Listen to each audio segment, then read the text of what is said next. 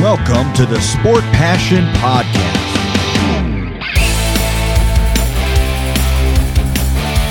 And here is your host, Lars Marendorf.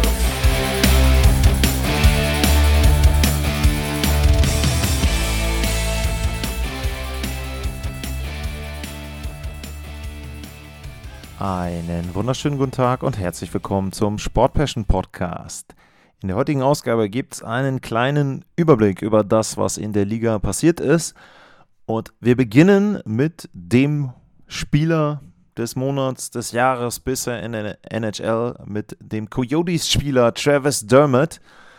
Der hat nämlich beim Spiel seiner Arizona Coyotes gegen die Anaheim Ducks am Sonntag, am Samstag, Pride Tape benutzt. Und zwar nicht direkt auf der Kelle, sondern einfach oben, etwas weiter oben am Schlägerschaft. Und wie ihr ja mitbekommen habt, hat die NHL aus vollkommen unverständlichen Gründen die, die Nutzung des Pride Tapes eingeschränkt, beziehungsweise im Grunde verboten vor der Saison. Und es war ja nicht ganz so klar, was passiert denn da, wenn denn jemand ja in irgendeiner Form dieses Pride Tape benutzt. Es gab dann ich würde sagen, kein Shitstorm, sondern ja, einen Praise-Storm, also richtig viel Unterstützung für Dermot und ähm, da war es dann so, dass die NHL zwei Tage später nachgezogen hat und zur Freude von Dermot, zur Freude der LGBTQ-Plus-Community verkündet hat, dass es den Spielern erlaubt ist und dass sie jetzt wieder das Pride Tape benutzen dürfen, beziehungsweise Pride Tape wird da ja nicht direkt ja, erwähnt, sondern es wird einfach von der NHL eben erlaubt, dass die Spieler dort sich ausdrücken dürfen und dementsprechend ist das auf jeden Fall ein richtig, richtig positiver Effekt. Und ich glaube auch, dass die Spielergewerkschaft da ein Stück weit zu beigetragen hat. Die hat dann auch gesagt, sie sind zufrieden zu sehen, dass die ja, Politik der Liga sich so geändert hat, dass die Spieler frei sind, um die Causes, also die Dinge zu unterstützen, die sie unterstützen möchten, an die sie glauben. Also da ist eben dann auch von der Players Association positives Feedback bekommen und ich finde, da gehört schon einiges dazu. Wenn man sich auch einfach mal anguckt, Dermot ist jetzt nicht der Superstar, verdient fast nur das Minimumgehalt bei den Arizona Coyotes und ich finde das schon sehr, sehr bemerkenswert. Und wenn ihr drüber nachdenkt, in irgendeiner Form euch einen NHL-Trikot zu holen und nicht genau wisst und vielleicht auch bei den Coyotes, da gibt es ja auch die ganz schönen äh, Trikots, die dann da auch an die ersten Saisons erinnern. Da eben dann auch entsprechend vorne mit dem Kachina-Logo drauf, dann überlegt doch vielleicht einfach, ob ihr euch hinten Travis Dermott mit drauf macht, Nummer 33 der Arizona Coyotes. Das also für mich schon mal einfach einer der, vielleicht der Spieler bisher in der NHL-Saison.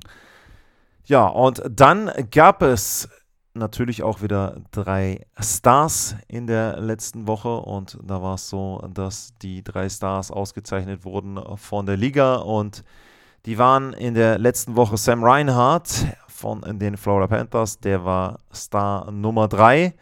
Und der hat die Hälfte der zehn Tore erzielt, die die Florida Panthers in drei Spielen hatten. Fünf Tore, eine Vorlage. Und die Panthers haben zwei Spiele gewonnen in der Woche, auch sehr wichtig, weil die im Moment nur einen Rekord von 2-3 haben. Insgesamt noch vier Punkte, also zu dem Zeitpunkt jedenfalls. Und er hat ja, zwei Tore gemacht beim 4 3 gegen die New Jersey Devils. Dann beim 3 zu 1 gegen die Toronto Maple Leafs ein Tor, eine Vorlage und nochmal zwei Tore bei einem Spiel 5 zu 3 gegen die Vancouver Canucks. Da kamen sie zumindest zwischendurch mal zurück, die Florida Panthers. Und Sam Reinhardt da der dritte Star dann der Woche mit fünf Toren. Der zweite Star der Woche, das ist Alexander Georgiev von der Colorado Avalanche die Fs zu dem Zeitpunkt, wo er auf, ausgezeichnet wurde, perfekt unterwegs. Fünf Spiele, fünf Siege. Alle fünf Spiele stand Georgiev im Tor und drei davon haben sie in der letzten Woche absolviert. Da hat er einen Gegentorschnitt gehabt von 1,67, 94er Fangquote und es war unter anderem gegen die Chicago Blackhawks dann ein Shutout dabei, wobei er bei dem Shutout die wenigsten Schüsse halten musste. In dem Fall waren es dann nur 18 und bei den anderen beiden Spielen hat er 37 und 23 Paraden gehabt. Georgiev, also der zweite Star der Woche und der erste Star der Woche. Über den habe ich schon im Game of the Week so ein bisschen gesprochen. Da hat er nicht getroffen, erstaunlicherweise. Aber er hat ansonsten sehr, sehr gut performt in der letzten Woche. Auch wieder fünf Tore und acht Punkte über vier Spiele für die Detroit Red Wings. Die Rede ist von Alex DeBrinket. Der hat sein Team zu einer perfekten Woche und zum fünften Sieg in Folge geführt. Eben jetzt nach der abgelaufenen Woche am Montag wurde er ausgezeichnet.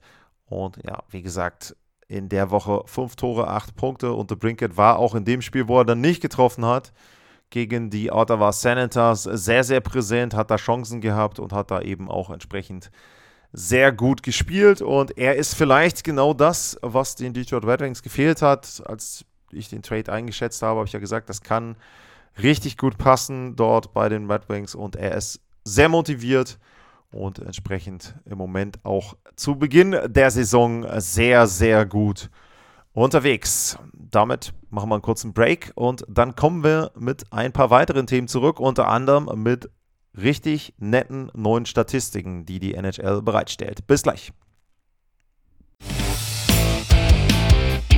Es folgt Werbung. Was viele nicht wissen, gerade in den Wintermonaten ist es spannend, nach Nordamerika zu reisen. Denn während es hierzulande meist einfach nur trist ist, kannst du dort den Winter bekommen, den du dir wünschst. Zum Beispiel echten Winter mit viel Schnee und zugefrorenen Seen zum Schlittschuhlaufen in Kanada und in den Rocky Mountains. Oder Sonne und Beachlife in Florida und Kalifornien. Oder die Wunder der Natur in den Nationalparks mit viel weniger Besuchern als sonst. Oder, oder, oder. Mit Lufthansa kannst du auch im Winter günstig in die USA und Kanada fliegen. Darum, erlebe den Winter neu und buche jetzt deinen Flug zu Bestpreisen auf lufthansa.com. Alle weiteren Informationen findet ihr in den Shownotes. Das war die Werbung.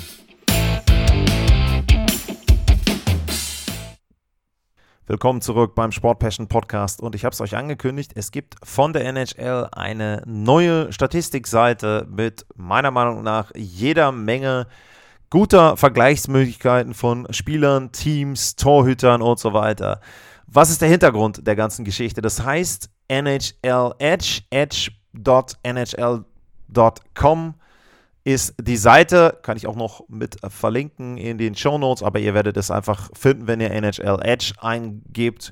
Und das Ganze ist natürlich von Sponsoren äh, mit auch unterstützt. Das sind ganz, ganz viele Daten, die die NHL seit der Saison 2021-22 gesammelt hat. Die Technik dahinter basiert zum einen darauf, dass in den Pucks und in den Trikots der Spieler Chips drin sind, die Informationen aufzeichnen und weitergeben. Es gibt Infrarotkameras, meine, es sind 14 Stück in jeder Arena, die dort installiert sind und natürlich auch noch die normalen Kameras drumherum. Und all diese Millionen, wahrscheinlich Milliarden von Daten, die fließen jetzt zusammen in ein Portal.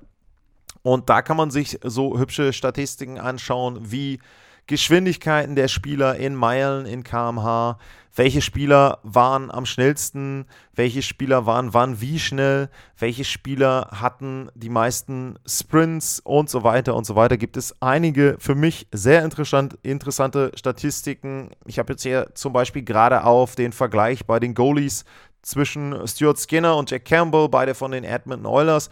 Und da kann man sich zum Beispiel auch in einem Art Shot-Chart anzeigen lassen, von wo die beiden denn ihre Tore kassiert haben. Da sieht man dann in dem Fall, dass Stuart Skinner durchaus einige Tore aus relativ weiter Entfernung kassiert hat und bei Jack Campbell es zum Beispiel so ist, dass er wirklich fast alle Tore aus ganz nah vom Tor dort eben kassieren musste. Also das ist für mich zum Beispiel auch was, wo ich echt sage, ähm, sehr interessant, finde ich sehr interessant. Und es geht eben zurück bis in die Saison 2021, 2022. Das heißt, auch da könnt ihr zum Beispiel Torhüter bzw. Spieler selbst vergleichen. Also ich kann jetzt hier zum Beispiel auch hingehen und sagen, äh, ich suche mir jetzt raus aus der 2021er Saison, auch da wieder äh, Jack Campbell zum Beispiel, wenn ich den direkt selber vergleichen möchte und schaue mir an, hey, wie hat sich denn Campbell entwickelt von der letzten Spielzeit zu dieser Saison? Ähm, ne, zum Beispiel damals ja dann bei den Toronto Maple Leafs unter Vertrag, also 2021, 2022. Oder ich schaue eben im letzten Jahr, ähm, was gibt es da für Statistiken, wenn ich da dann ähm, aufs letzte Jahr schaue und eben direkt vergleiche, hat sich da irgendwas getan, was sind die Unterschiede, wo, man, wo ist er besser geworden, wo ist er vielleicht äh, schlechter geworden und ich persönlich finde das schon interessant und auch nett zu sehen. Ja, das ist nicht perfekt, überhaupt gar keine Frage, also gab auch bei Twitter da schon Kritik, aber es ist einfach mehr als das, was die Liga vorher in dem Bereich angeboten hat und das war gar nichts. Also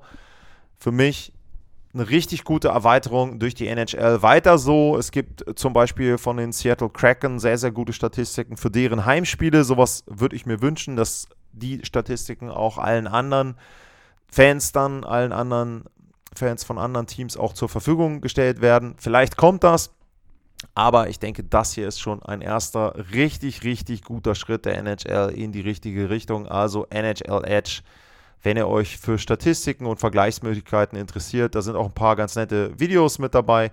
Kurze Erklärungen finde ich bisher positiv und auch da natürlich gilt wie für alle Dinge, über die ich hier rede, info at sportpassion.de oder at Lars-Mar bei X könnt ihr mir gerne, gerne Feedback schicken, ob euch die Statistiken auch gefallen, was euch vielleicht fehlt. Und dann können wir da gerne auch die Meinung austauschen. Dann gab es die erste Frozen Frenzy in der Geschichte der Liga. Wer jetzt drüber nachdenkt, was heißt denn überhaupt Frozen Frenzy? Was bedeutet das?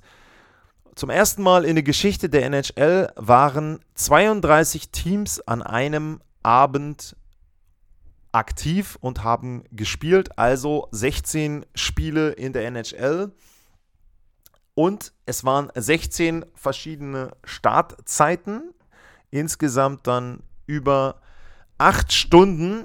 Und das Ganze begann um 6.30 Uhr, also 18.30 Uhr Eastern Time mit dem ersten Tor von Morgan Riley, beziehungsweise es begann schon, um, ja, quasi, doch, es begann um die Zeit direkt mit dem Tor, hat direkt vorne getroffen und es endete dann um 1 Uhr und 45 Eastern Time, das heißt von 18.30 Uhr bis 1.45 Uhr nachts gab es dann das letzte Tor von Shea Theodore. Was ich sagen muss, erstmal grundsätzlich eine tolle Idee der Liga, alle 32 Teams an einem Abend in einer Nacht aktiv zu haben, finde ich positiv. Es gab 102 Tore, 6,4 Tore pro Partie. Es gab 93 unterschiedliche Torschützen, allerdings das kein Rekord, auch erstaunlich. Es gab dann schon Nächte und Abende, wo es mehr verschiedene Torschützen gab. Von den 16 Spielen haben 10 die Road-Teams gewonnen. Also auch das vielleicht ähm, ganz interessant an der Stelle. Glaube ich aber auch ein Stück weit Zufall. Was ich aber sehr ärgerlich finde und für mich auch nicht ganz nachvollziehbar ist, ja, ich weiß, das ist für den US-Kanada-Markt gedacht. Trotzdem, wenn es 16 Spiele gibt, kann ich schon erwarten von der Liga, dass eines dieser Spiele vor Mitternacht in Europa anfängt.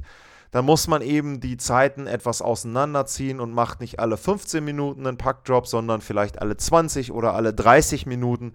Aber das war für mich wieder nicht nachvollziehbar, dass die Liga da nicht in der Lage war, bei 16 Spielen eines irgendwann um 22 Uhr zum Beispiel anfangen zu lassen. Äh, habe ich nicht nachvollziehen können. Ich habe auch nicht ganz nachvollziehen können, warum es ein Wochentag war bisher. Auch das für mich ein bisschen irritierend, aber wie dem auch sei, 16 Spiele von 32 Teams war ja schon mal eine interessante Geschichte. Nach den 16 Spielen gibt es immer noch drei Teams, die Golden Knights, die Avalanche und die Boston Bruins, die einen perfekten Rekord haben.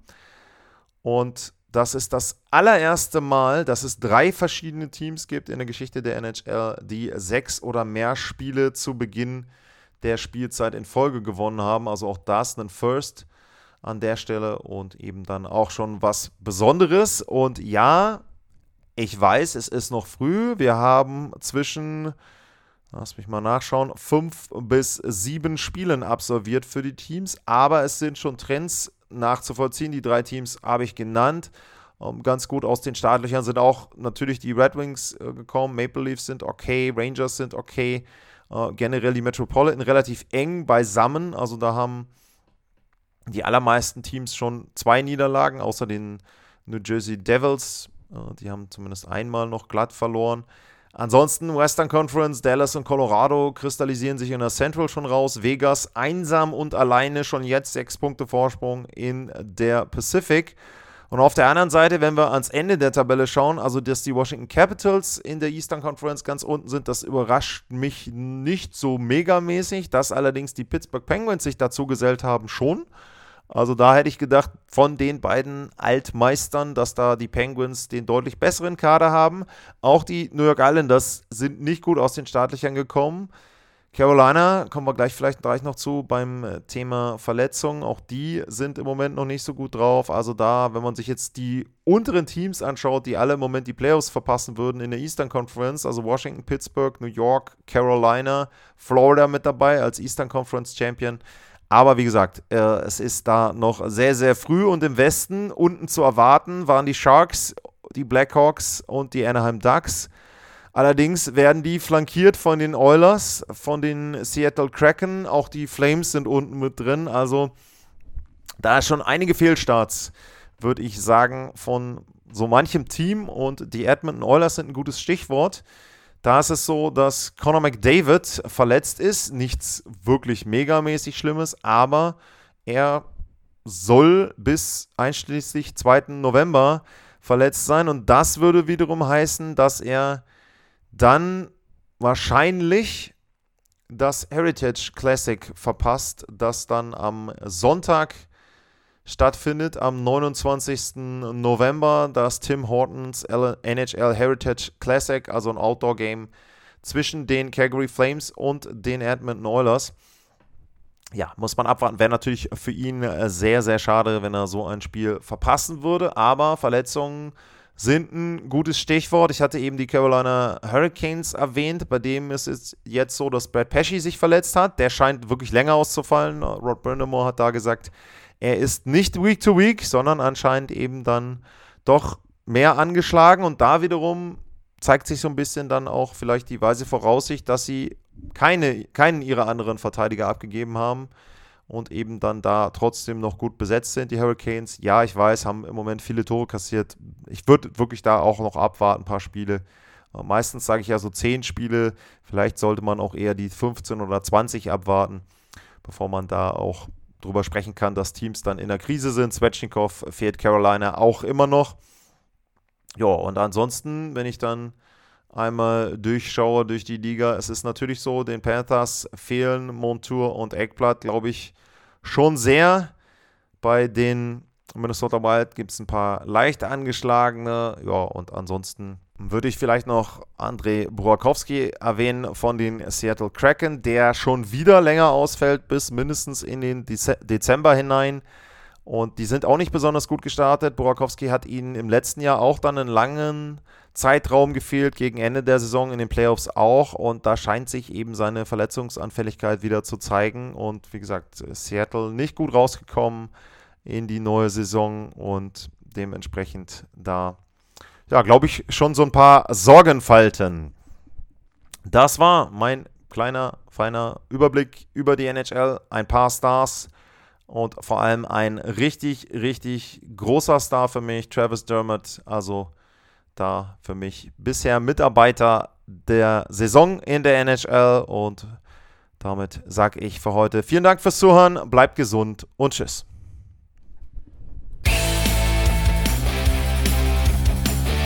Sportliche Grüße. Das war's, euer Lars.